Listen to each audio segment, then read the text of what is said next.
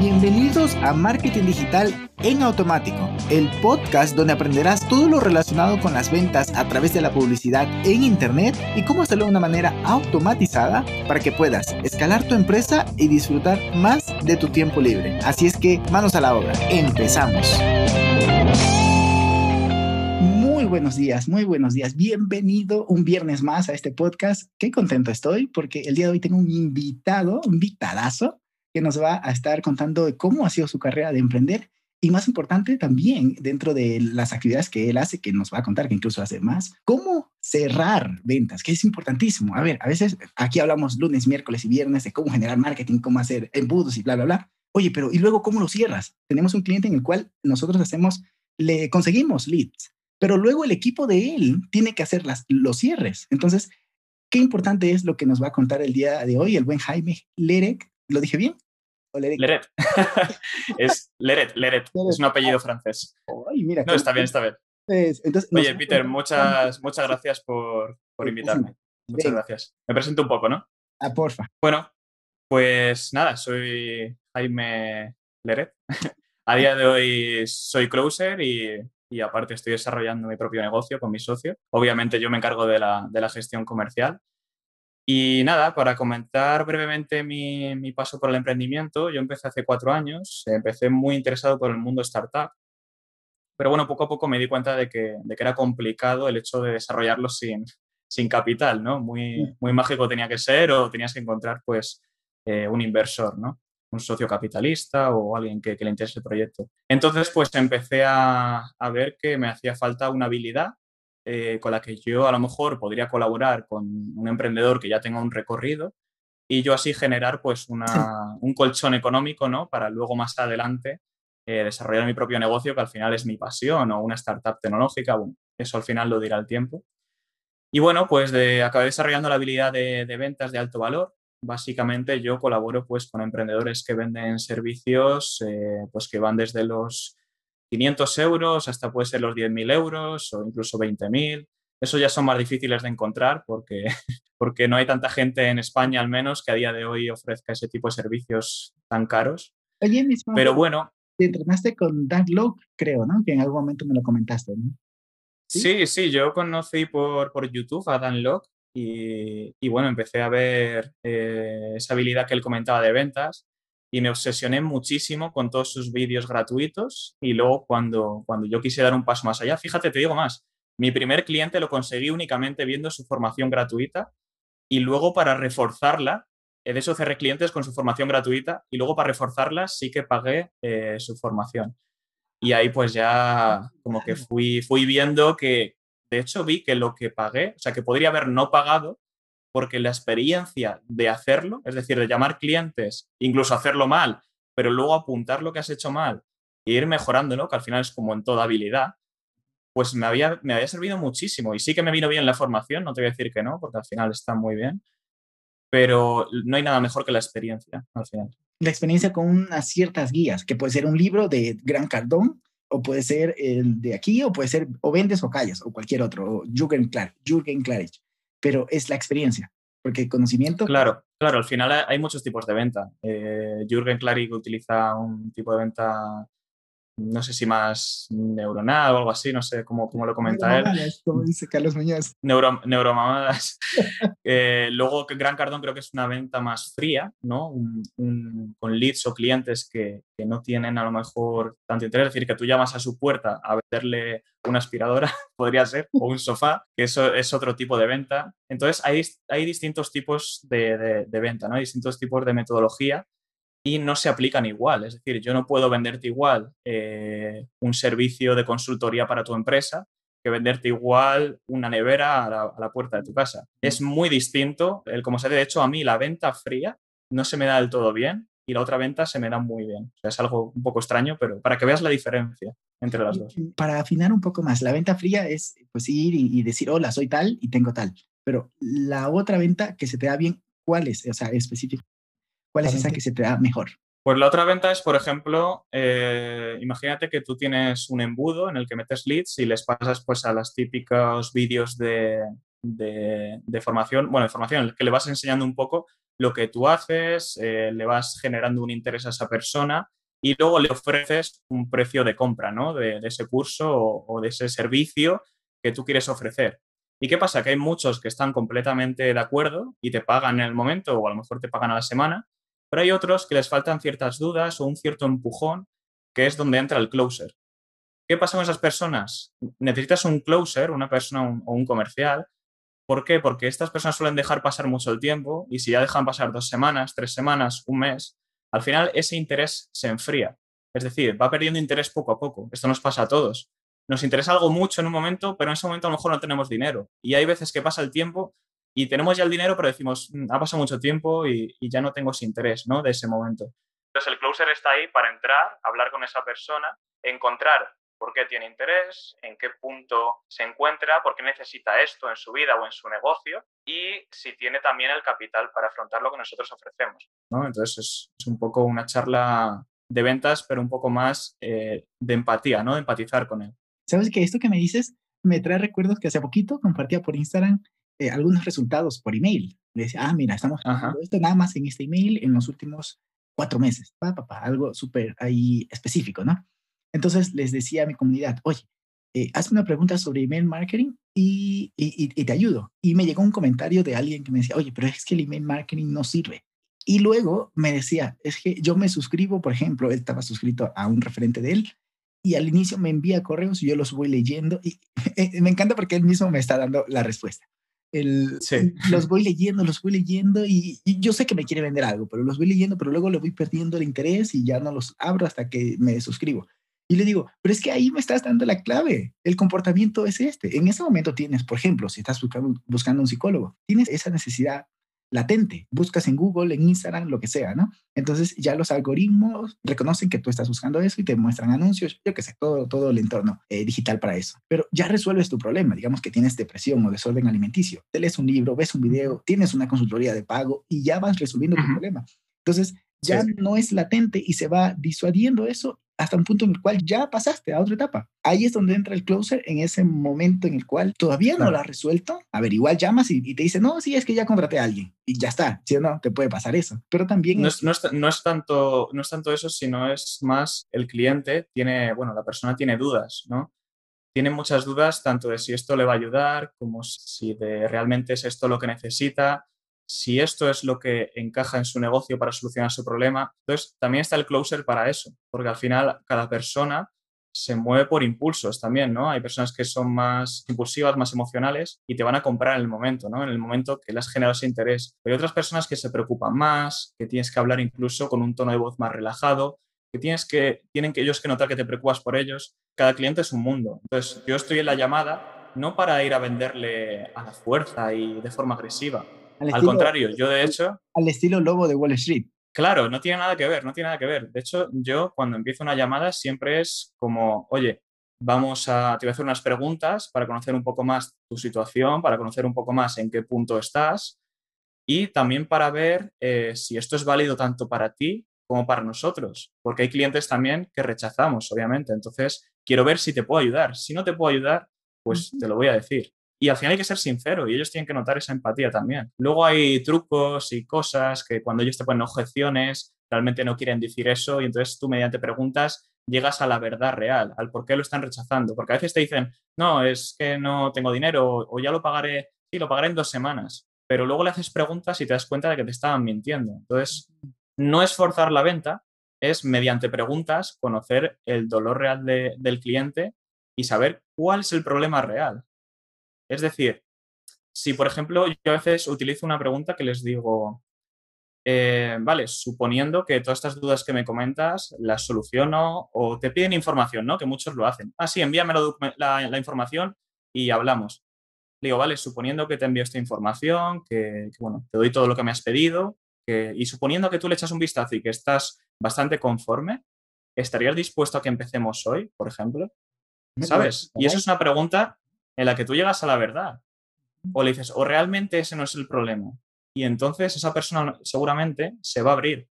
Es lo que te digo, es un tema de empatizar, de escuchar al cliente y de saber cuál es su problema y ver primero si lo puedes resolver y leer entre luego, pues, claro, es muy importante. Mucha gente se centra en, eh, tácticas, en formas de vender, es más saber escuchar. al final, la frase que yo tengo clavada en mi mente es, tú hablas un 20% y el cliente un 80%. Y cuando alguien te cuenta su vida, conecta contigo. O sea, tú cuando escuchas a alguien, a un amigo o a una chica, al final esa persona conecta más contigo porque te está contando sus problemas y te está contando eh, cosas que a lo mejor no habla demasiado con otras personas. Entonces él siente esa conexión también. Esto me hace pensar que tu vida ha mejorado muchísimo, tu vida personal, y me gustaría que, nos comentaras un poco más de, también este, cuál ha sido ese momento más duro en tu camino de emprender y, tu momento más feliz. Pero cuéntame cómo esta habilidad de closer te ha ayudado en tu vida personal. Buah, pues la verdad que muchísimo, porque en el momento que te das cuenta que no necesitas ser, no sé, alguien muy conocido o con mucho valor o a quien la gente respeta mucho, si aprendes tú a darte valor a ti mismo a la hora de conectar con alguien, esa persona lo va a notar. De hecho, yo he llegado a hablar con personas que facturan millones y que ellos me intenten convencer a mí de que ellos son buenos para que yo trabaje con ellos. O sea, imagínate cómo es la psicología humana. Y claro, y yo pensando, Dios, yo apenas tengo resultados eh, en este momento y, y, esta persona no para de tratar de convencerme de que es buena. ¿Por qué? Porque estoy hablando poco y soy yo el que le hace las preguntas y el que está controlando la conversación. si yo estuviese todo el rato tratando de convencerle de que yo soy bueno, él diría, uh, aquí creo que hay algo que esconde esta persona, porque todo el rato trata de convencerme de esto. Pero no, al contrario, es como que yo no siento ningún miedo a que tú me rechaces y eso la persona lo nota. Entonces esa persona me ve con valor. Hay, hay muchas cosas, hay muchas cosas, pero a nivel personal pues en cuanto a, cómo hablar con las personas, eh, el tema de, relaciones de, tú a tú, he aprendido muchísimo. También he aprendido mucho también a escuchar, obviamente. He aprendido mucho a saber tratar con diferentes tipos de personas. Y es lo que te digo, a nivel personal sí que me ayuda mucho la parte comunicativa. Y también luego la económica, pues, pues es la que me ha dado ese impulso para empezar a crecer, empezar a hacer contactos de calidad, que esas personas con las que trabajo me presenten a otras personas. Entonces, eso, la verdad que la habilidad de Closer me ha dado muchísimo. Entonces, con esta habilidad de, close, de Closer, ¿cómo crees que hubiese ido? A ver, igual la respuesta es bastante obvia, pero ¿cómo crees que hubiese ido o cómo hubieses enfocado tu startup anterior? Que no nos contaste más detalles. Si quieres hacerlo, genial. Si no, no pasa nada. ¿Cómo empezaste en el mundo del emprendimiento? Había sido por una startup.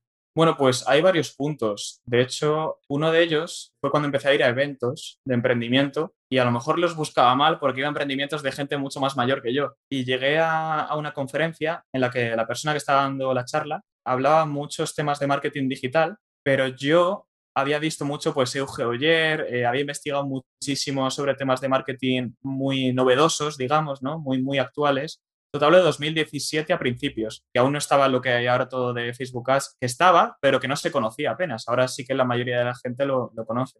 Entonces yo pues todo el rato le interrumpía, le paraba la charla y decía, oye, yo creo que eso se podría hacer de otra forma, si lo hacemos así, tal, tal, tal. Y claro, él llegó a un punto que paró en medio de, esa charla y me dijo, oye, ¿tienes cinco minutos después de, esta conferencia? Eh, tengo una idea de, negocio y la quiero comentar contigo y para que me ayudes con la parte de marketing y tal. Y yo no tenía ni idea de marketing, o sea, yo sabía, sabía hacer anuncios en Facebook Ads, sabía hacer cosas, había investigado muchísimo y más o menos tenía una idea de, de, de qué se podía hacer, pero no el cómo. La parte técnica yo a lo mejor no la tenía tanto. Y bueno, eso fue un pequeño logro para mí, ¿no? Llamar la atención de, de, alguien que ya tenía una empresa y me llevó a sus oficinas, estuvimos planificando y bueno, al final la verdad que, que no salió bien, pero me quedé con la experiencia. Luego intenté montar algo con un vecino mío que, le gustaba el emprendimiento también.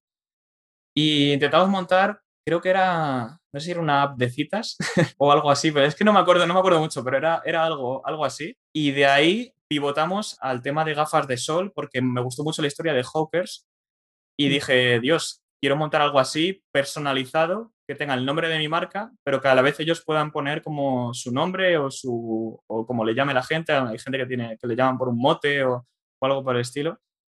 Y además quiero que sea tan exclusivo que no sean fáciles de conseguir.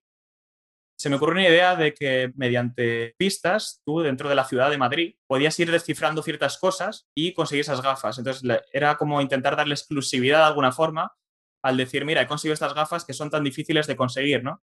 Era la idea, ¿no? A ver, yo acababa de empezar, no tenía mucha idea, pero empecé a escribir por LinkedIn a, muchos inversores y business angel y hubo uno que me contestó, eh, que de hecho es CEO de un periódico muy conocido aquí en España. Y nada, quedamos a tomar un café y pues yo iba, iba bastante asustado o, acojonado, ¿no? Que, decimos aquí. y fui con, fui con mi socio y claro, me acuerdo que, que, bueno, pues nos presentamos, nos sentamos y fue parecía de película, porque él se quitó las gafas, me miró y me dice, bueno, cuéntame. Y claro, yo asustado no sabía ni, ni qué decir y le interesó la idea, pero lo que pasa es que él le quería dar un montón de vueltas, él tenía muchos contactos y podía conseguir ciertas cosas y quería darle muchas vueltas a la idea que mi socio y yo no terminábamos de ver, pero como esa persona tenía tanto valor, nosotros le decíamos, sí, sí, sí, esto lo podemos hacer. Y entre una cosa y otra, al final, porque no nos entendíamos, eh, no salió hacia ningún lado ese proyecto. Y bueno, ese fue mi pequeño recorrido, que hay muchas cosas por dentro que no he contado, pero resumido brevemente es mi pequeño recorrido en el mundo, en el mundo startup. Y el tema Closer, pues yo creo que tampoco me hubiese ayudado demasiado, más que a conseguir inversores o a conseguir ciertos contactos que me puedan ayudar a, o a moldear la idea o a darme otros contactos que me puedan ayudar a desarrollar esa idea. Pero al final es que todo hay que testearlo y meterle dinero al mundo startup. O sea, y al final una app tecnológica, la gente se cree que no hace falta mucho dinero, pero hace falta bastante dinero para ya no solo captar usuarios, sino conseguir que se mantengan ahí. Es todo un arte, es, maravilloso, pero también desafiante, muy desafiante, y puedes estar años sí. como Uber. Sí, sí, que hay personas que se piensan, ah, no, pues esta persona creó una aplicación, pegó el pelotazo y, ya está, pero es que hasta WhatsApp eh, estuvo a punto de cerrar porque, se, porque no tenían dinero para seguir, para haciéndola seguir funcionar hasta que ya entró pues un fondo de, capital riesgo que, les metió un montón de dinero para funcionar, ¿no? Y bueno, luego ya la, la compró Facebook. Pues maravilloso, me encanta porque nos quedamos con las lecciones de que hay que, hay que aprender sobre psicología de venta, pero también psicología en general, y para poder conectar con las personas y mostrar, más bien, ser ese puente entre sus necesidades y nuestro producto o servicio. Si es que verdaderamente le vas a funcionar. O o, perdón que te corte aquí, o ser el puente en el cual tú le llevas desde el punto en el que está al que quiere llegar, eso es lo más importante. Para mí, vamos. Tú eres como el puente, ¿no? Yo te voy a ofrecer esto y te voy a conseguir que llegues a donde quieres llegar. Si veo que no puedo llegar porque tienes unas expectativas muy altas o por lo que sea, pues te seré sincero, te diré, oye, si alguien te dice que te va a hacer llegar aquí, probablemente te esté mintiendo, ¿no? Vale, vale. Es que, ¿sabes que Yo lo entendía como que, por ejemplo, tú estás llamando al abogado y le, pones y lo conectas con el servicio ya que ofrece la empresa. Pero hasta ahí llegó tu labor o sigue. no, al final eso es, es eh, el tema de los abogados es otro tema que es un, un negocio que estamos desarrollando Alex y yo. Y, y eso directamente yo pues eh, cierro el cliente, ¿no? yo, yo, lo vendo directamente porque esto ya es como algo mío en lo que participo, ¿no? vamos a 50-50 en este, en este negocio de los abogados, Alex y yo. Pero lo que yo he hecho de closer, de ventas, he colaborado con personas, pues como tú incluso que puedes ofrecer un servicio, no, no colabora contigo, pero personas como tú que ofreces un servicio a distintas empresas o incluso particulares, ¿vale? Y pues a lo mejor eh, ellos tienen un interés, pero les falta ese empujón, ¿no? Que, que, no están del todo decididos. Entonces, en ese punto entro yo, ¿vale? Yo entro y, y entonces en la llamada yo les empiezo a hacer preguntas. Empiezo a conocer cuánto interés tienen en esto, por qué lo quieren hacer, cuál es el problema que solucionaría el trabajar contigo, por ejemplo, Peter, si yo colaborase contigo como Closer, y conocer un poco el punto en el que se encuentra esa persona y si es un cliente interesante y si puede acabar siendo un buen testimonio, en el que sea todo un win-win, ¿no? Tanto que tú ganes ofreciendo el servicio a esa, persona, a ese particular o, o, empresa, como que esa persona gane al haber colaborado contigo. Entonces, es un poco la idea de Closer. El Closer es como la persona que consigue conectar psicológicamente con el cliente para hacerle entender si esto es algo bueno para él o no lo es. Tú eres, el, Pegasus de los negocios. ¿Pegasus? soy, soy, San Pedro en la puerta del cielo que, voy admitiendo quién entra y quién, no.